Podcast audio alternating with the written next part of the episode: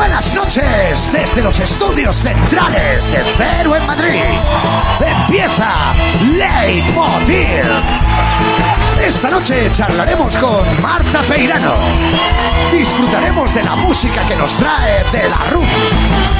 Descubriremos un nuevo personaje de Raúl Pérez. Y recibiremos a nuestro analista Facu Díaz. Bienvenidos a Leitmotiv de Andreu Buenafuente.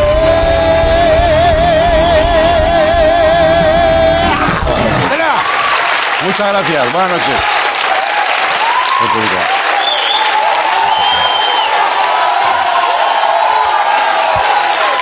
Muchas gracias, la, eh, no, eh, no, eso ya no. La medida del aplauso es esta, por favor, siéntense, pónganse cómodos. ¿Qué tal? ¿Cómo están? Me, habían hablado muy bien de ustedes, ¿eh? Bueno, eh, buenas noches. No sé si visteis los Oscars ah, ayer o como Scorsese. ¿No sabes lo que hizo Scorsese? Mira, el tío se quedó cuajao, cuajao. Martin Scorsese, el margallo de los Oscars, ¿no? Dices, claro, tres horas y media de gala, pues como, como el irlandés, Martin.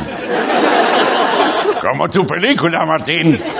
Claro, le tienen tanto respeto en Hollywood, porque esto es así, que el resto de la gala, eh, cuando vieron que se había dormido, la hicieron susurrando, ¿no?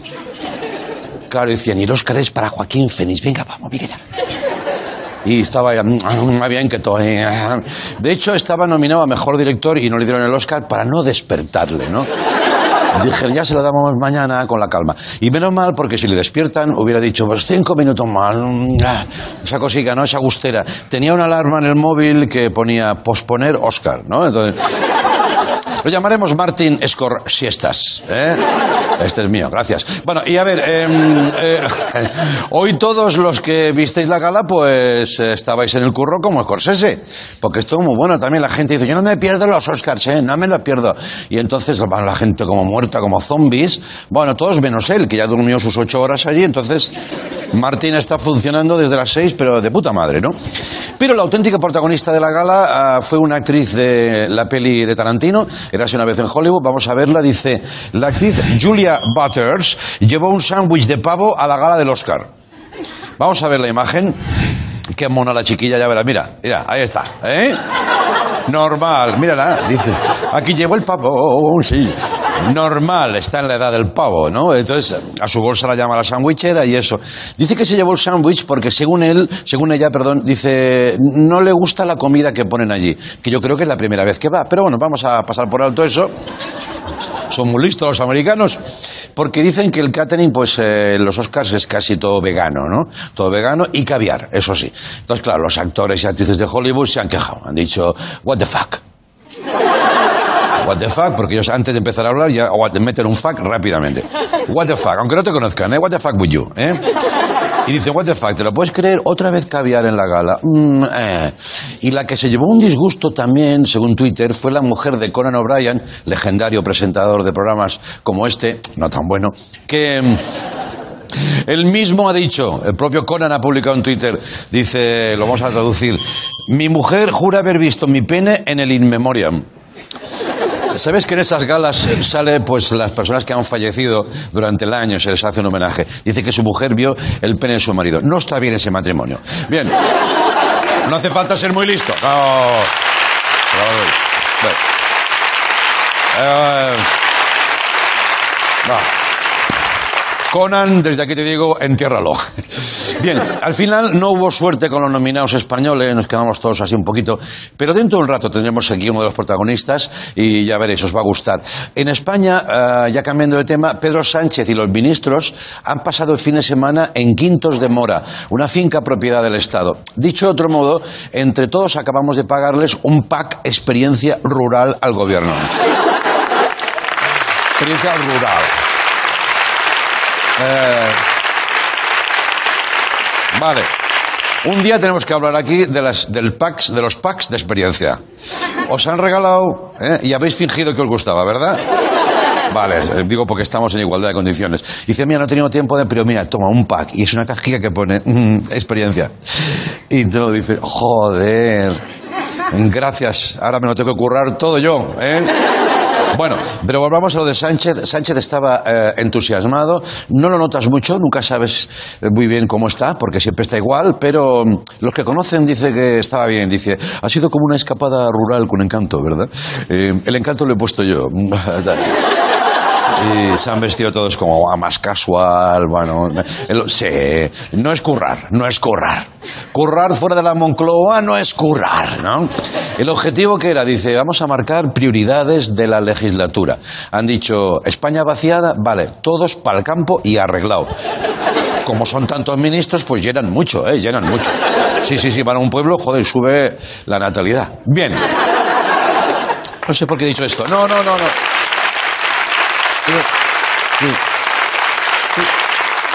Ha pasado que el chiste estaba bien, pero yo, yo no quería que estuviera bien, ¿sabes? Me sale bien mal, ¿no? Bueno, esta es la foto oficial del encuentro. Vayamos al turrón. Eh, míralos, que bien, lo están pasando bien, ¿eh? Si ampliamos la foto, vemos que ya se les ha colado alguien. ¿Quién es? Villarejo. Villarejo. Siempre cristiano. ¿Has visto, eh? Ellos todavía no habían entrado y él ya está saliendo con todo grabado. Venga, me voy para casa. Ya he hecho todo el curro. Ha sido un poco como ir de colonias. Seguro que en el autobús pues hubo peleas para ver quién se sentaba detrás. Los magamberros, ¿sabes? Todos cantando, va a ser presidente de España. Dale caña, dale caña. Y el presidente conduciendo, claro, porque tiene un avión, no va a llevar un autobús, joder. Allí tomaron varias medidas, cuidado con la cosa. La primera fue considerar delito de exaltación, eh, la exaltación del franquismo. Y la segunda, quién sacaba la basura. Costó mucho la segunda, ¿eh?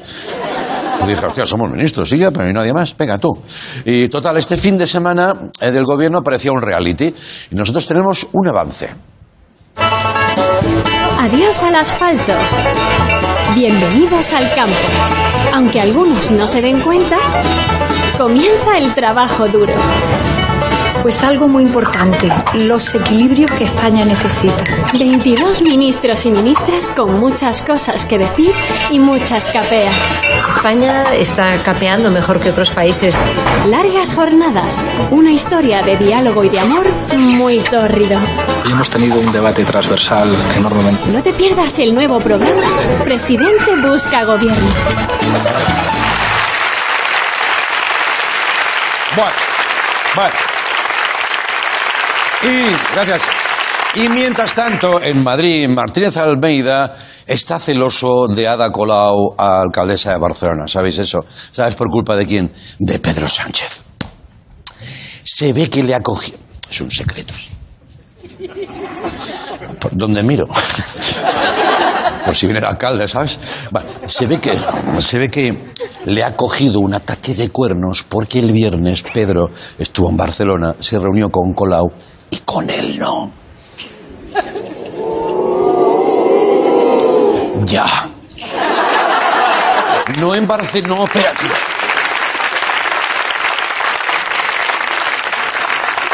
Igual está escuchando Almeida. No metamos ahí la llaga. No en Barcelona, porque dices, ¿cómo se va a reunir en Barcelona con el de Madrid? No, no. Han pasado cosas. Mira, dicho esto el alcalde, mira. Qué suerte tiene Ada Colau de que Pedro Sánchez, sin pedírselo, la reciba directamente en Barcelona. El alcalde de Madrid ya le ha enviado dos cartas y no he tenido ni respuesta, que le debe producir retortijones a Pedro Sánchez reunirse con el alcalde de Madrid y que por tanto que responda unas cartas. Si es lo único que yo le pido a Pedro Sánchez. Yo no le estoy diciendo ya que se reúna conmigo. Yo no le estoy diciendo que me invite a Quintos de Mora a pasar un fin de semana con Pablo Iglesias. Hombre, pero- Yo no le estoy diciendo que me invite a dar un paseo en el Falcon o en el helicóptero. Yo no le estoy diciendo nada de eso. Mm, Dos cositas. Están los de detrás que no saben dónde meterse. ¿Has visto una señora que dice, "Mm, ya está otra vez con la turra? Y está otro como aguantando. ¿Y te has fijado que habla de él mismo en tercera persona?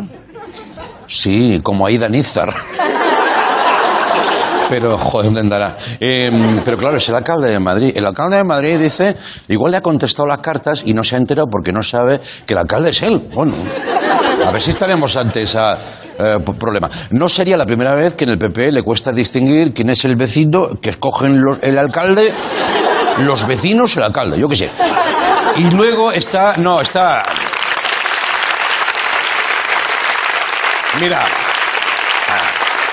Está despechado, está despechado, se le nota, eh, tiene un tonito de que me conteste, ¿eh? que, que me conteste, no.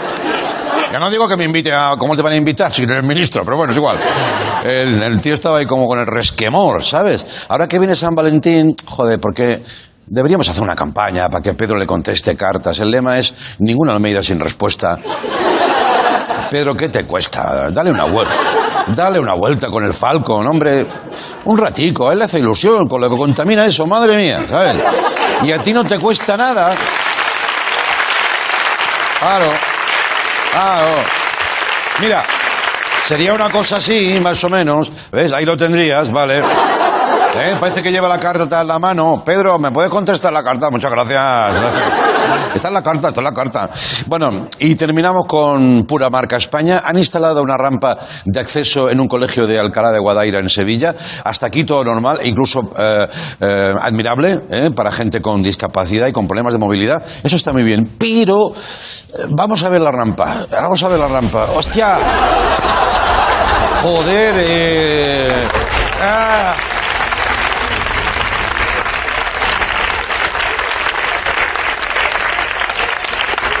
Tú sueltas una vaquilla, eso es el Grand Prix, ¿eh?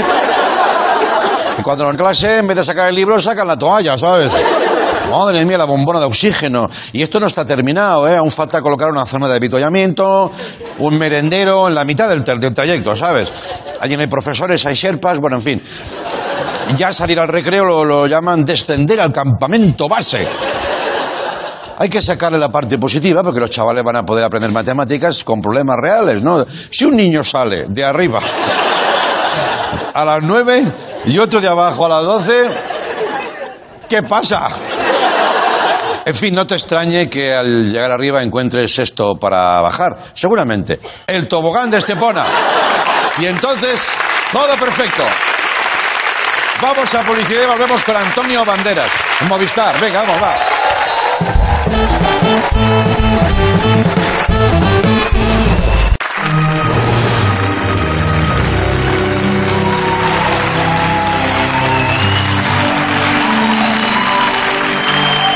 Muy buenas noches, muchas gracias.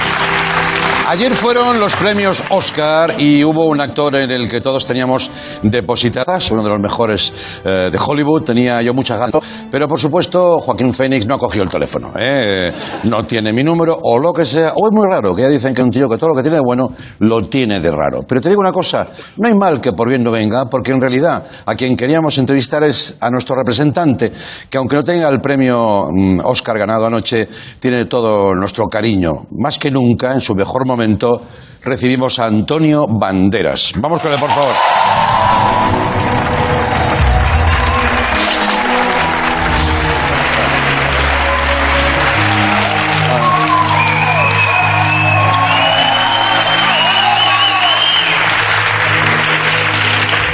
Buenas noches, Antonio.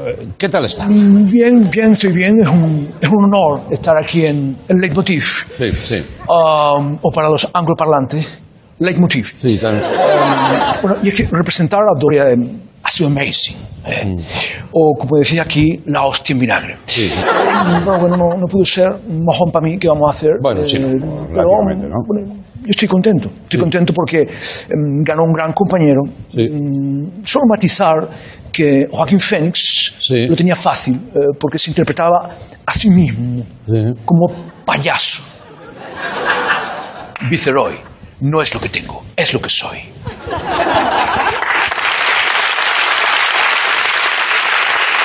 Vale. Eh, si le parece, centrémonos en usted. ¿Cómo, ¿Cómo preparó su papel un animal de la interpretación? Ay, y otra vez la misma pregunta. Em, vamos a ver. Em, soy mucho más que un gato con botas, ¿entiendes? Yo, yo lo explico, igualmente, of course. Em, por supuesto. El proceso de meterme en el personaje es complejo. Me estuve haciendo ya una semana. Y no, cuidado, me lavaba así. Así, un asco, pero todo sea por el cine. Sí, pero yo me refería, perdone, a su papel en Dolor y Gloria, concretamente. Ah, ah, pues, pues igual, igual, igual. Bueno, eh, Bueno, no, em, Pain and Glory, Pain and Glory. em, ¿Cómo? Pain and Glory. Ah, Pain and Glory. sí. Ah, es un papel muy intenso. Sí. Muy, muy de susurro. Sí. Um, como medio para adentro, una estética como ASMR. ¿sabes? Intensidad. ¿no? Eh, Es preparar un papel con intensidad y la- y las cosas hacia adentro. No como Joaquin Phoenix, eh, que, que, que es un, un personaje que quizá en todo lo que ha contenido para dentro de la situación mm, es mucho que eso. ¿Entiendes lo que te quiero decir? Sí, claro, claro. Pero si no le importa eh, no hablar en ultrasonidos, porque es que solo lo van a poder apreciar los delfines. Y no nos consta que haya delfines viendo Movistar. Yo no lo que dice, pero es que yo soy tan intenso que es, o sea, yo me, me embarazo a mí mismo, ¿sabes? Habla- hablando si yo, por ejemplo, eructo para adentro, tengo un orgasmo, ¿sabes? Y diablo, power of seduction.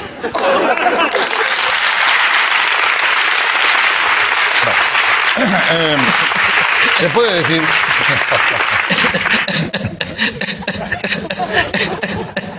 Es la risa tos. La risa tos solo la sé hacer yo. Sí. La risa tos se enseña en Hollywood. Bien. Vale. eh, usted ha inventado la risa tos eh, y, y- y ha llevado el cine de susurro, eh, bueno, a, a las más altas cotas, ¿no? Pero fuera de las pantallas, ¿cómo es Antonio Banderas? Bueno, bueno, yo soy un tío sencillo, soy un tío humilde, soy guapísimo. Um, Hollywood no me ha cambiado nada. Es, perdón, ¿es Hollywood con A o Hollywood? Eh, Hollywood. Es Hollywood. Hollywood. Eso, pero se dice Hollywood. Hollywood, eso es. Por ejemplo, eh, mira, el otro día precisamente estaba eh, en las afueras de Málaga, o como yo lo llamo Los Ángeles, y bueno, eh, mm, me crucé con Spielberg en el Mercadona. ¿Qué me dices? Sí, sí, sí. sí ma- Ah, sí, no, ¿eh? me crucé- son anécdotas que pasa a la gente de Hollywood. Eh, tuvimos que pelear por el humus. ¿Sabes quién se lo llevó al final? ¿Sabes quién se lo llevó? No. Joaquín Phoenix.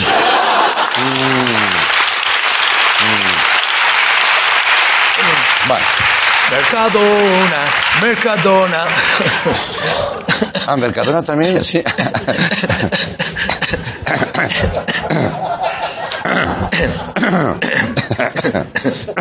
Bueno, noto, noto cierto resentimiento con el tema Fénix, a lo mejor. Me parece leer, ¿no? Antonio, bueno, en fin. ¿Qué- ¿Qué hay in- inside banderas? ¿Entiende, no? Inside. Yes, Yeah. me, me encanta esa palabra, inside. Inside. Inside Antonio Bandera eh, está en Málaga. Toda Málaga, ¿eh? Una, sí. una ciudad dentro, Sí, ¿eh? sí, verdad, sí. Pescadito frito. Y no, ahora Inside también llevo un omeprazol porque tengo el estómago un poco flojo. Ya, claro, tanto viaje. Ah, Por cierto, que a usted, la prensa estadounidense, en los días previos a los Oscars, aquí lo comentamos, le llamaban, le calificaron eh, como un actor de color. sí, sí. ¿Eh? Sí, no, no, Eso pasó, de verdad. Soy, soy el doble de luce de Will Smith. Sí, no, sí. pero mm, mucho, mucho racismo bello ahí. ¿Sí? No, pero no pasa nada porque nosotros, fíjate lo que te voy a enseñar, tenemos el Oscar bueno, Ya. que el Oscar, este, que es el Oscar de color. Ya. Aquí está. Ah, mira, mira. Este sí, sí, es sí, el Oscar negro, igual que, que el otro, pero lo que tiene aquí no es la espada. Bueno, vale, es igual, sí, ya. Vale, vale, vale.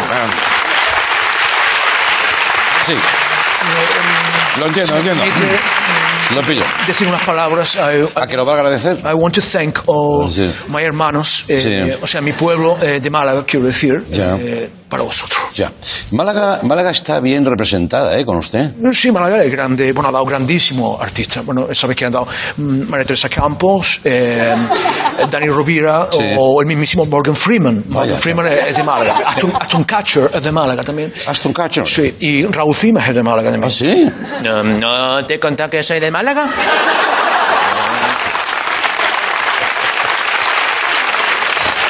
Bueno, Eh, a ver, a ver, a ver, a mi padre le llamaban el boquerón. vale, vale, vale. Ya, ya, si le parece, para ir terminando, Antonio. ¿Antonio? Sí. Vean, vale. Eh, que se ponga.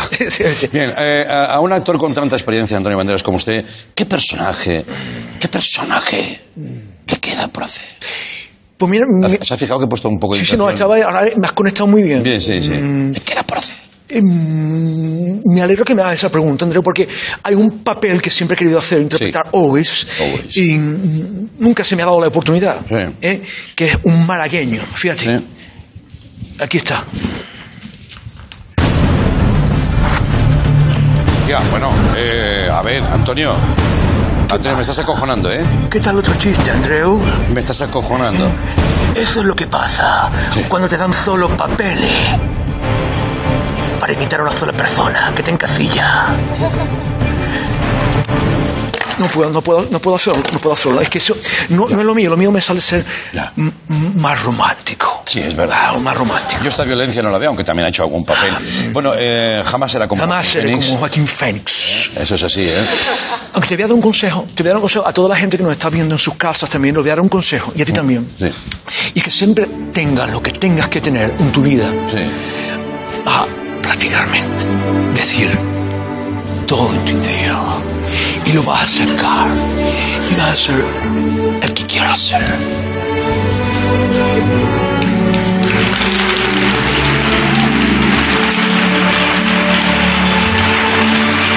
Pues yo solo puedo agradecerle este consejo, este consejo y decirle por mi parte, y creo que hablo en nombre de todo el público, que no me usted, ni usted, ni usted, ni usted.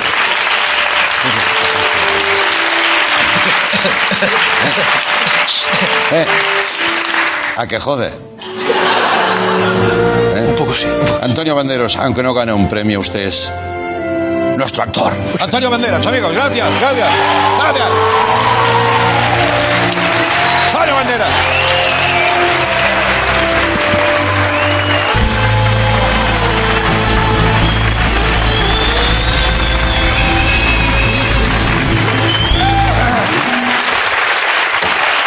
Un aplauso para Raúl Pérez, amigo, Raúl Pérez. Bueno.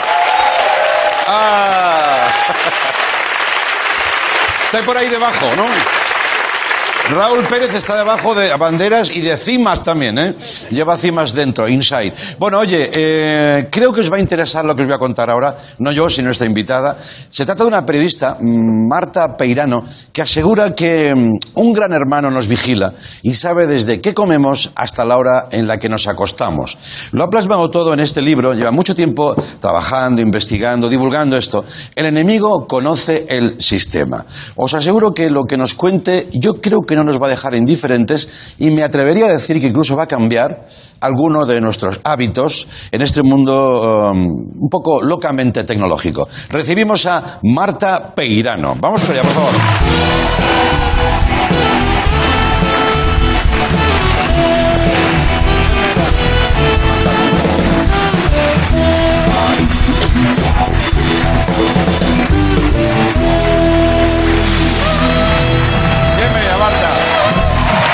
Bueno, a ver.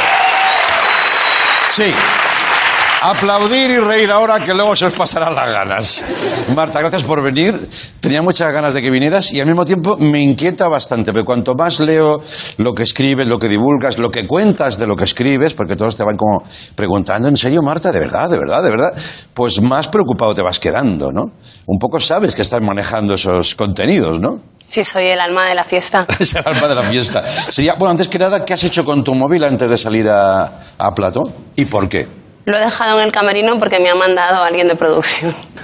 Sí, pero bueno, la Marta, digamos, del día a día, ¿qué hubiera hecho? Pues me lo hubiera traído, claro. Sí, ¿eh? Como tú. Sí. Bueno, pero si yo leo lo que tú dices, em, me quedo más preocupado, pienso.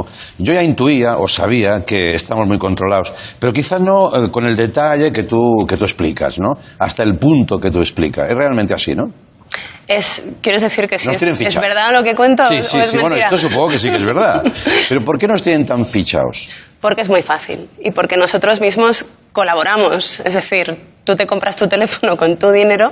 Sí. Es un teléfono que tiene una cámara por delante, otra por detrás, que tiene un micrófono, que tiene tres sistemas de geoposicionamiento, que tiene dos identificadores únicos, planetarios, que tiene eh, 14, entre 14 y 16 sensores que dicen a qué altura estás, a qué velocidad vas, en qué dirección estás, qué conducción lumínica.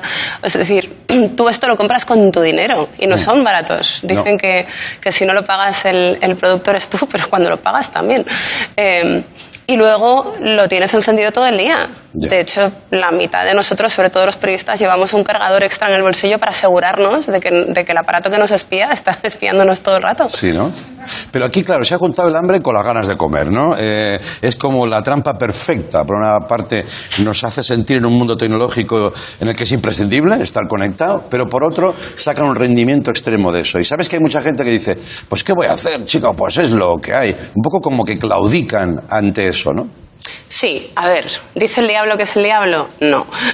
es decir, es como si la droga no fuera buena, nadie se engancharía, ¿no? En Ya. este sentido, eh, estamos hablando de, de dispositivos, sistemas operativos, aplicaciones que están diseñadas por genios. Ya. La gente más lista del planeta no está salvando el mundo. Ya. Está trabajando en Silicon Valley, está súper motivada porque tiene unos sueldos como increíbles. Sí. Eh, están rodeados de genios como ellos y viven en un sitio maravilloso. Entonces, eh, bueno, pues esta es la gente que está produciendo las aplicaciones a las que tú te quieres resistir. No, es imposible. Ya, ya. Diseñadas para, para ser imbatibles, ¿no? Y generar adicción y todo eso. ¿Para qué quieren nuestros datos? Pues para, bueno, para muchas cosas distintas, dependiendo de quién los quiera, pues los seguros médicos los quieren, generalmente las empresas los quieren para hacer que los servicios que te van a vender sean todo lo caros que puedan ser. Es decir, para que tú pagues el precio máximo que estás dispuesto a pagar en las condiciones o la situación en la que tú estés. ¿no? No es lo mismo pagar un seguro médico cuando tienes 20 años y no te duele nada que pagarlo cuando tienes 60 y has tenido un cáncer y diabetes, por ejemplo. Pero, pero sobre todo, las grandes plataformas usan estos datos para alimentar algoritmos predictivos de inteligencia artificial. Es decir, nuestros datos individuales, en realidad, cada uno de ellos vale muy poco. Mm. O sea, son importantes para nosotros y, y nos pueden meter en algún lío. Pero lo importante es el valor colectivo de todos los datos. Porque eh, los algoritmos lo que hacen es predecir todo. Es decir, su trabajo en realidad es el futuro. ¿no? Mm. Estas empresas lo que están haciendo es, eh, su economía ahora mismo es el futuro, es predecir qué pasa cuando X ¿no? y qué se puede hacer para que pase otra cosa. Ya. O sea, el capitalismo, eh, siempre en el foco, en el punto de mira, aunque también imbatible, no podía haber ni soñado que tendría estas herramientas para saber en todo momento marcar el paso que seguimos todos como borregos, ¿no? Bueno, ¿quién te iba a decir a ti que tú ibas a comprar un dispositivo que te espía y te lo ibas a llevar a todas partes y le ibas a hacer más caso que a tu mujer y a tus hijos y que lo ibas a llevar al trabajo y nadie te iba a echar la bronca? Ya. Es decir, esto es como llevar un videojuego en el bolsillo, bueno, en este caso una tragaperras en el bolsillo, ¿no? Porque Sí. está diseñado como una tragaperras. Ya, ya. Y sin embargo a todo el mundo le parece bien que estés todo el día ahí pegado, ¿no? Sí, sí, cuantas más horas, más, más datos, como decías. Oye, ¿en Europa estamos más protegidos que en Estados Unidos? Teóricamente sí. Teóricamente en Europa tenemos la ley de protección de datos más restrictiva del mundo, la GDPR. De hecho, en California nos la están copiando, eh, o al menos nos la están intentando copiar. Sí. Lo que pasa es que nuestra capacidad para implementar esa legislación es bastante pequeña, sobre todo porque, primero, nuestra habilidad para entrar en el lugar donde se cometen las infracciones es cero. O sea, no podemos, hay, hay leyes de propiedad eh, intelectual que protegen a las grandes plataformas de, de facilitar, eh, digamos, el- el- el- un acceso al algoritmo eh, con el que operan. Y segundo, aun en el caso de que tuviéramos ese acceso, están manejando una cantidad tan descomunal de información Mm. que los únicos con la capacidad de peinar y de entender y de procesar esa clase de información son ellos. Ya, ya, ya. Ahora, ahora que hablábamos de los Oscars, eh, me suena haber visto a Sacha Baron Cohen, el actor este tan potente, que lleva una cruzada personal contra Google, contra todo. Yo no sé, no sé cuánto va a durar Baron Cohen, pero se ha puesto muy duro con esto. eh, también en el, en el campo este, ¿no? De cómo aprovechar los datos, cómo nos manejan, cómo tal. Oye, de todo lo que eh, has estudiado y vas descubriendo y pones en tus libros, ¿hay algún, algún episodio que digas, este me sorprendió hasta a mí, que estaba muy bregada en esto, ¿no? Jo, qué buena pregunta. Gracias. No, no, no. Sí. La hago siempre. Me ha dicho un algoritmo que tengo que hacerla, ¿no? Pues, pues verdaderamente, o sea, es claro, es que yo llevo 20 años trabajando en este tema hasta hace hasta 2013 que llegó Snowden, todo el mundo me trataba como si fuera una zumbada, pero eh, Tú eres de las periodistas eh, en tecnología, expertas en tecnología, ¿no? Que decían, bueno, eh, en fin, eh, estos, estos jóvenes, ¿no? Que están un poco obsesionados con esto, hasta que hemos visto peligrar eh, todo. Incluso, perdona que te diga, eh, incluso la- las corrientes políticas, ¿no? Se habla ya de una política de algoritmo, eh, Estados Unidos, bla, bla, bla. O sea, ahora es cuando ya vemos un poco la- las fauces a la fiera, ¿no? Y ahora es cuando tú dices, bueno, yo ya llevaba tiempo con esto, ¿no? Claro, es que la pregunta que me has hecho antes no sé cómo contestarla, porque a mí realmente lo que más me sorprende siempre es lo poco que importa, ¿no? Ya. En el sentido de que, pues llega Snowden, ¿no? Con estos documentos que demuestran que la NSA utiliza las plataformas digitales que todo el mundo usa, que miles de millones de personas usan, para espiarles todos los momentos de su vida, ¿no? Y para, para, bueno, pues para sus cosas, ¿no? Sí. y piensas, Buah, esto lo cambia todo. Y no.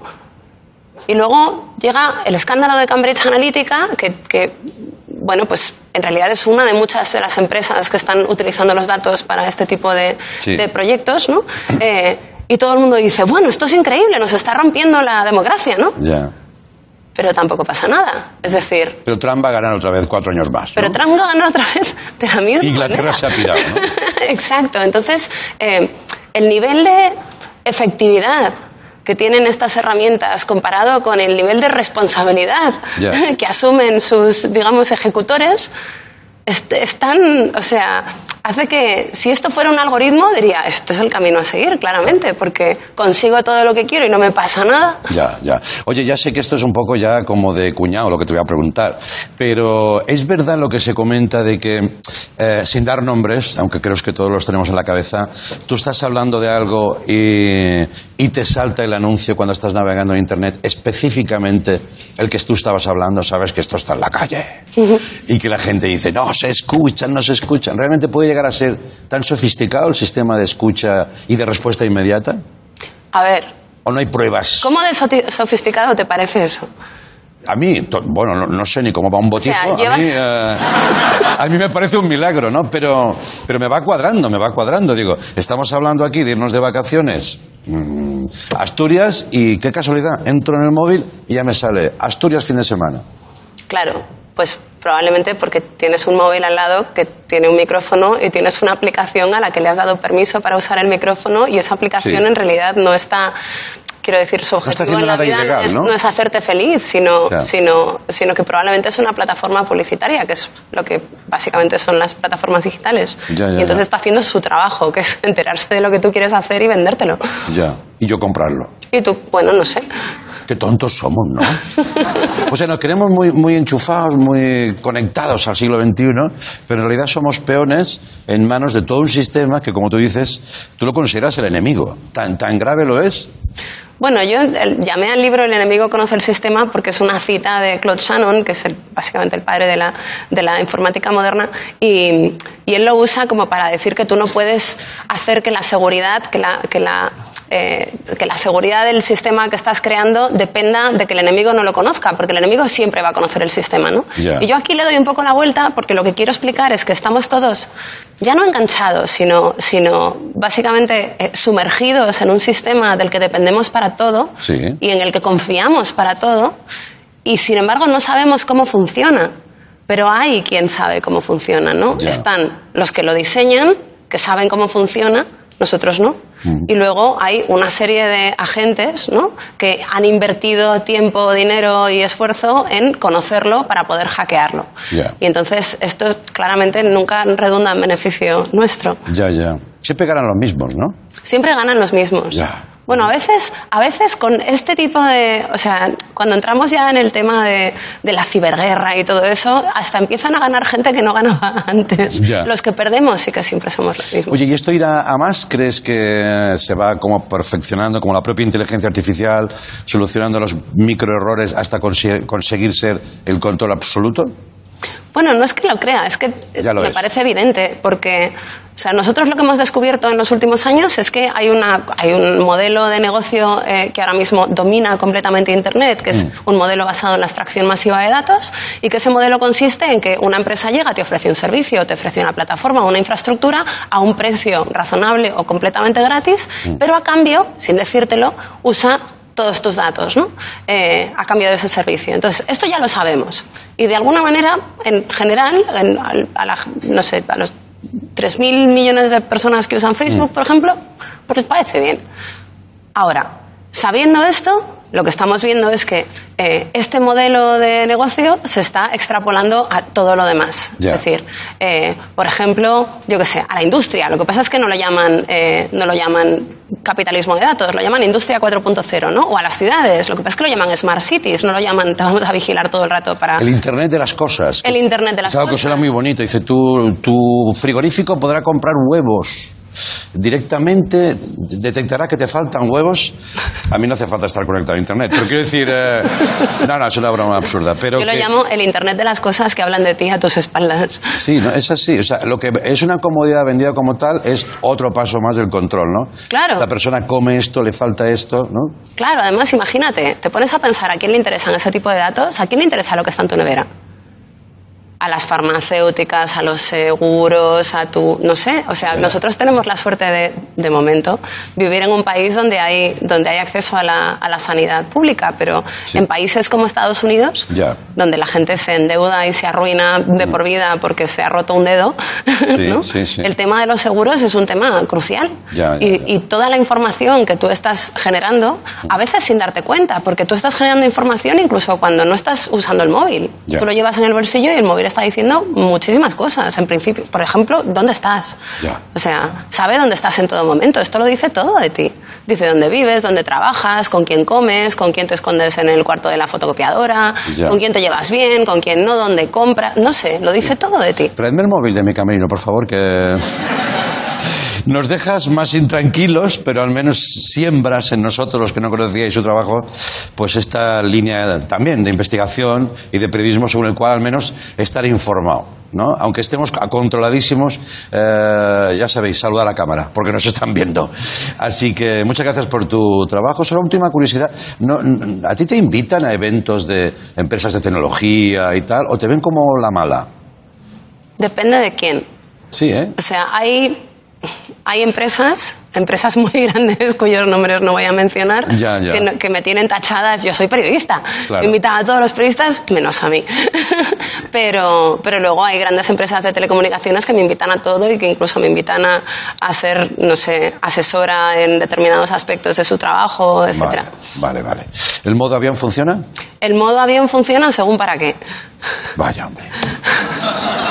Pero no anulaba todo, no, sigue mandando datos. No, ¿tú sabes cuando es como un programa de esos tipo, yo qué sé, de Killing o CSI y encuentran un móvil de una chica que ha desaparecido en el fondo de un lago que lleva ahí un mes? Sí. ¿Tú cómo crees que lo hacen eso?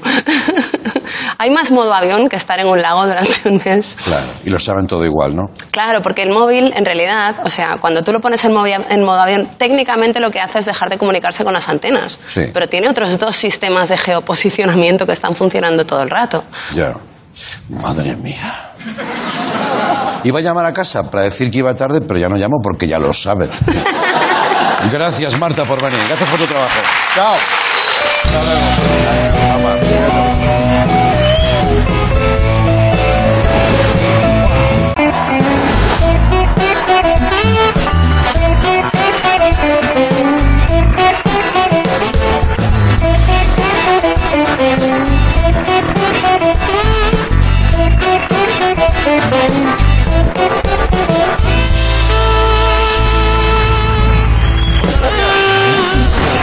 Bienvenidos de nuevo.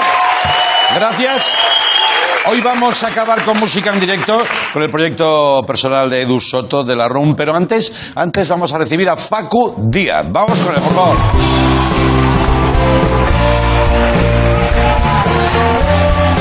Hola, Paco, ¿cómo estás?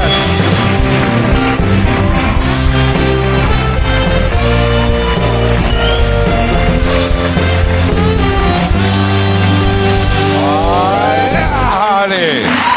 Bueno, Faco, buenas noches. ¿Y ese Buenas atuendo? Ahora te comento, ahora te comento, todo a su, todo a su debido tiempo. Lo primero que te, hostia, ¿sabes lo que me ha pasado viniendo, tío? ¿Qué te ha pasado? En la, la autovía Sí. eh, he pinchado una rueda. Ostras. He pinchado una rueda y se ha bajado un motorista anónimo y me ha ayudado a cambiarla. y luego al llegar aquí me he dado cuenta de, ¿sabes quién era? ¿Quién era? El Litus, tío. Un fuerte aplauso para el ¿En Litus. serio? Sí. Que me ha echado un cable. Muy bien. Muy bien. Porque igual no sabía que eras tú, ¿no? O lo que fuera. No, no, no, es que eh, ha sido increíble porque además no se había pinchado, estaba deshinchado y le ha inflado con la- a pulmón. Sí, ¿eh? A pulmón lo ha hecho, es que es, un, es un titán el Litus, es Cabrón, increíble. Estás es un- vacilando, yo me lo he creído. yo, yo, en parte, mientras lo A mí me contaba, tenéis di- también, ¿eh? Todo loco los que venís aquí con vuestras mierdas, me tenéis chiflado. Eh, no, es que solo quería levantar un aplauso para el Litus porque me parece una excelente persona. Vale, y hoy le he hombre. visto andar arrastrando los zapatos y he dicho, igual necesita un aplauso el Litus. Claro, claro, claro. Y digo, bueno, Porque Litus, dicho sea de paso, es que está presentando por ahí su nuevo trabajo discográfico. está cansado de, de alguna tocar manera el disco. de eso, no sé. Trabaja mucho, no sé si esto te suena de algo, trabajar mucho. No, la verdad que Ah. no. No, no. eh, De hecho, ahora mismo te voy a hacer una muestra de cómo no, Claro. de cómo no trabajo. Pero casualmente he tenido un, un fin de semana de locos. Sí. Lo- mucho lío, mucho lío, muchas movidas. Lo primero que quiero hacer es dar las gracias a la academia por el reconocimiento que me hicieron anoche, que lo podéis ver aquí, eh, si no me equivoco. Sí. Fíjate. Eh, Sí, este sí, soy sí, yo con el pelo de ébole. Sí, sí, Eh, sí. Y una mala noche también, no la estaba- cualquiera, ¿no? La verdad que sí, estaba ya agobiado, ya pensando, madre mía, tengo que ir a tres cantos ahora. Ya, ya, Three ya. singing, como le dicen ellos. Claro. Y hay gente en las... La verdad que es lamentable. Hay gente en las redes que se ha dado cuenta de que tengo un, un alter ego, tengo otra faceta, que es la de cineasta de Corea la Mala. Ya, ya, ya, ya. Y eh, quiero anunciar, ya que ya aprovechando, quiero anunciar que estoy preparando la segunda parte de Parásitos, Mm. que va, es un, repaso de mi vida laboral, básicamente. Es un, eh, Muy bien. Hasta llegar aquí, ¿no? hasta llegar aquí. pues. Ah, vale, vale. Muy bien, muy bien. Pero no solo he estado con eso, no solo he estado en los Oscars. Mm. eh, he estado, he estado- te preguntarás por qué, por qué vengo vestido así. Sí, me, me, me sorprende porque aquí hay un, como un, un dress code. Sí, que es claro. con su trajecico. Sí, como coronas, ¿no? Sí, Como- bueno, El coronas- dress code de coronas, El ¿eh? code. es el único que no viene con traje. La madre que lo parió. Sí. En fin, eh, es que parezco un poco Miquel Montoro, ¿eh? El de hostia pilotes. Sí, un Si poquito me- sí. Si me quito la capa soy un poco de... ¡Welcome back! ¿eh? Sí, un poquito sí, ¿eh? Sí, sí, sí, sí. ¿A qué se debe tu atuendo casual? He estado en el campito, como dicen los sofunquillos, he estado en el campito en Quintos de Mora, Ah, sí. con el gobierno. Eh, he visto que lo has comentado antes también. Sí. Eh, a veces me llama el gobierno, pues, como faro de la izquierda que soy, Ya, ya, ya. para participar en movidas. Yo encantado, yo he nacido para servir a este país. ¿Cómo no sabía que estaban tan mal, tío? Eh, bueno, bueno, y, y lo mal que está este programa que también vengo, quiero decir, a mí, yo, yo he nacido, de verdad, yo he nacido para servir a, a este país. Yo me acerqué al presidente Sánchez, Sí. dije, señor presidente, para servirle, me dijo, pues una pizza cojonuda, por favor, una, quiero una de esas. Hay gente que cree que igual me estoy inventando estas movidas, pero yo he visto que antes habéis mostrado la foto esa Mm. de Villarejo, que a todas luces era un montaje, para la gente que sepa un poco de edición eh, fotográfica, pero la foto real es esta, la foto real del momento. Sí, es- Fíjate, esta es el... Mira, ahí está. Ah. ahí está. Eh, ahí como patrullando, ¿no? tengo la cabeza como enorme, ¿no? Sí. Y aquí también, en este aquí plano también. también, es increíble. Es... Y se te iba a decir, no hemos tocado nada, ¿eh? No, no, no, la verdad que no. En fin, es el primer fin de que nos vamos juntos, ¿no? Todo el equipo, todo el equipo del gobierno de cambio y de, y de progreso. Y ha habido mucha expectación. Sí. La gente se ha preguntado mucho qué ha estado pasando ahí, pero ha sido un fin de semana normal, de, de, de colegueo, un fin de semana como otro cualquiera. Eh, te puedo, si quieres, comentar. Lo primero es la transparencia en este gobierno y yo te puedo comentar, si quieres, un poco lo que, Sí, hombre, por lo que favor, hemos claro, estado haciendo allí, porque ha habido actividades de lo más normales. Por ejemplo, una capea. Mm. Eh, ¿Ah, sí? Estamos en una finca rural, y un poco es lo que te pide el cuerpo, un poquito de capea, pero animal friendly. Hemos estado toreando una rumba. No había vaquilla, Vale. pero sí que luego es cierto que con una que otra copa encima, alguno, no voy a decir nombres, pero alguno estuvo toreando un poco de chenique. Eh, Ya. que está fe- está feo. Hombre, pero, pero... Está feo. No le va a gustar eso a Echenique, ¿eh? Encima con una bandera de Venezuela, ole, ole. Muy desagradable, pero bueno, el alcohol tiene estas cosas. Nos enseñaron a montar a caballo, como has visto en la, la foto. Por si la cosa con Vox se tensa mucho, pues ya sabemos, ya estamos igualados, ya sabemos funcionar igual. Ya, ya. Eh, historias de miedo se contaron por la noche, que es muy típico. Así es, así. Eh, eh, hicimos una hoguera con todos los libros de Pérez Reverte ahí ardiendo. Sí. Y mm, así es como funciona el gobierno de ahora. Y estuvimos pues contando Pedro Sánchez, por ejemplo, una, los- las reuniones con Susana. una vez que se quedó encerrado en un ascensor con ella. Ay, sí, sí, sí. Y le metió de hostias. Sí, ¿eh? una, una vez que Pedro Duque con la Estación Espacial Internacional, que estuvieron a punto de entrar en Madrid Central, en la zona de Madrid Central, se acojonaron, digo, madre mía, 50 pavos ahora. Ya, ya. Había juegos de mesa, Sí, por ¿eh? ejemplo. Que a, mí, a mí personalmente no me gustan nada los juegos de mesa. No, ¿eh? Me aburren muchísimo. Eh, La gente juega mucho al Catán y a esas... Yo desconozco por completo cómo funcionan y así me, me gusta más mirar cómo juegan otros. Ya. Eso me entretiene bastante. Allí descubrí uno que sí que me gustó bastante, que era el Mesa de Diálogo. Que Es un juego, ¿no? Es un juego, es un juego que juegan ellos mucho, que es, es, te sientas con Kim Torra y le dices, ¿a dónde va, flipado? ¿A dónde va? ¿A dónde va? ¿Qué república ni qué pollas? Sí. Eh, Y venga, y así, y así... eh, ¿Quién gana? No se sabe. no gana nadie, la No gana verdad, nadie, no ¿eh? gana nadie. Eh, bueno, hubo un momento guitarra, hubo un momento guitarreo a la noche también. Tocaron la última de Justin Bieber. Buscad en internet cómo se llama esa canción, no voy a decir más. Eh, ¿hay, gente, ¿Hay alguna persona que lo sabe? No, buscadlo. Eh, hubo partido de fútbol, amigos de ZP contra amigos de Maduro, eh, muy entretenido. Sí. Ábalos el mejor echando balones fuera, de verdad, una cosa espectacular. ¿Qué más? Eh, bueno, dimos una vuelta por la mañana por el pueblo a conocer a sus gentes, Mm. eh, lo que se conoce como un paseo eh, socialista obrero español, una Sí. cosa estupenda. Con- Y lo mejor de todo, Sí. el menú. Ah, Trajo Monedero, trajo arepas ¿sí? y Felipe González trajo huevos. Pero los tiró desde fuera, no sé por qué no quiso entrar a... Decía, hijos de puta, y, tir- y tiró huevos. Por consiguiente. ¿no? Pum, pa, pim, pa, pa. Vale, vale. Lo que pasa en la finca se queda en la finca, ¿no? Sí, fue muy divertido, hubo mucho cachondeo. La- había to- todo el rato la bromita de ver quién la tenía más grande. La, la finca, si, Ah. si Pablo e Irene o Patrimonio Nacional. Era como, a ver, a ver, midiendo allí. Bueno, un show, un espectáculo. Pero, oye, se ha hecho mucha piña, se ha hecho team building, que es Sí. como le llaman los idiotas. Sí. Y la verdad que una jornada estupenda. Yo espero que la de la semana que viene vaya mejor. Vale. Porque va a ser allí en, en el desierto de Almería. Ah, sí. Sí, sí, sí. Y con armas de fuego ya esta vez. A ver qué... a Uh, qué ¿Cómo se entera Ortega Smith? ¿Cómo bueno, se el- le invitamos, pero dijo, no, yo tiro al blanco, no. Ya. bueno, lo vamos a dejar ahí. Lo vamos a dejar ahí. Nuestro enviado especial involuntario, porque yo no sabía todo eso. Gracias, Facu. Te invito a que te relajes un poco más, porque te veo con esa cara de pachorra que tienes. La verdad que... Que a lo mejor te viene bien descansar un poquito, porque a mí siempre me apetece que un buen amigo de toda la vida, como ese Edu Soto, eh, venga aquí con sus proyectos. Es un grande, tío. Es un muy grande, muy alto también. ¿no? Sí. Por eso lo dices, ¿no? También. No, es que además tiene proyecto musical, se llama De La Room, una banda capitaneada por él mismo. Y hoy además vuelven, vuelven al programa, pero además con la colaboración estelar de Miguel Soto. ¿Sabes quién es? ¿El hermano? Su padre. ¿Qué me dices? Un señor que antes de salir a la escena cada, cada noche le dice, soy tu padre. bueno, se lo dice con música. Recibimos a De La Room. Adelante.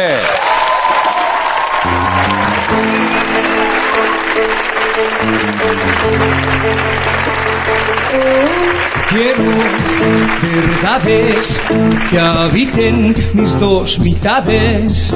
Quiero huir, escapar de ciudades.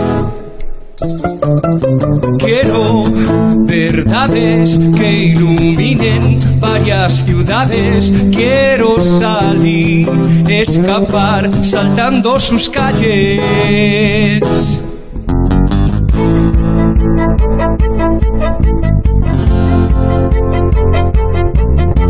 Quiero verdades que despistan mis dos mitades. Quiero huir, escapar de ciudades. Quiero verdades que iluminen varias ciudades. Quiero salir, escapar, saltar por los aires. ¡Eh!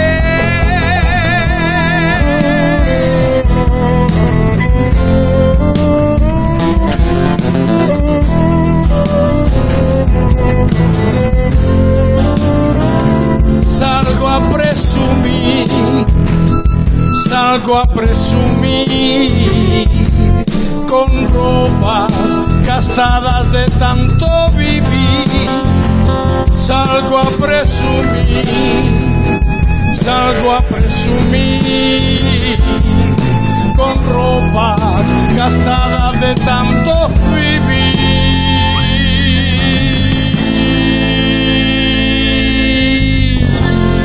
Ole mi padre. ¡Ey!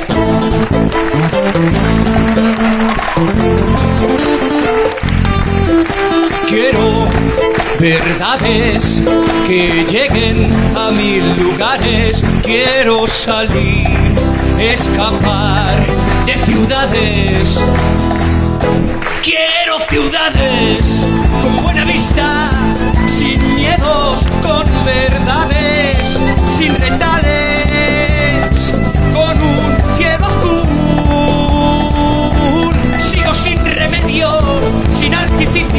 sin ánimo de lucro. Solo sé que sé dónde quiero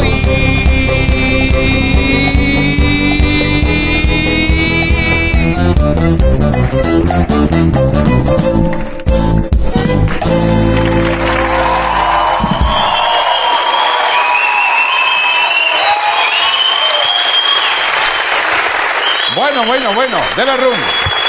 Pues dejadme que salude a la banda. ¿Cómo estás? Ahora le pasa, Edu? Qué alegría. Padre, ¿cómo está usted? Muy bien, muy bien. Me habían hablado muy bien de usted, pero se confirma, se confirma. Bueno, pues Eh, gracias. esto yo no lo había visto nunca. O sea, un, un cantante, amigo mío, que viniera con su padre. Esto pasa una vez en la vida y que hay que aprovecharlo, me imagino, ¿no? claro que sí. A- Antes Sí. de empezar le estaba diciendo, papá, Sí. esto, esto va a quedar grabado. Claro. Como metiendo presión, ¿no? No, no, no, no. Pero Que grabado para siempre, Pa' ¿no? siempre, porque para mí cantar con mi padre, verlo ahí, me quedo embobado, es una maravilla y un regalo. Gracias por este regalo, Andreu. Pues nada, por favor, a ti, por favor, por favor. Por favor, muchísimas gracias. Veo que estás con el proyecto, que le metes caña, que además hace mucho tiempo que te gusta y que cantas, y esto es lo que quieres hacer, ¿no? Quiero hacer muchas cosas, pero la música, tú lo sabes, porque Sí. empe- empezamos hace muchos años. Además, cada vez que vengo aquí tengo una regresión muy fuerte, te, lo- Claro, te lo claro. juro, Andrés. Ya, ya me lo imagino, ya. Ya me lo muy imagino. fuerte, ya. nen, verte, tío, de cerca, nen. Ah, ya, ya. Entonces, eh, ca- cada vez que vengo me acuerdo de pues, que empezamos allí, que Sí. vino Miguel Bublé y tal, y a mí me gustaba cantar y quiero Sí, darle un poquito de forma y tengo unos músicos que no me lo merezco. Maravillosos, Gracias. maravillosos. Gracias. Muchísimas gracias por venir, gracias, guapas. Que tengan mucha suerte, amigo. Gracias, Andreu. Padre, hasta luego. Volvemos mañana. De la RUM, gracias.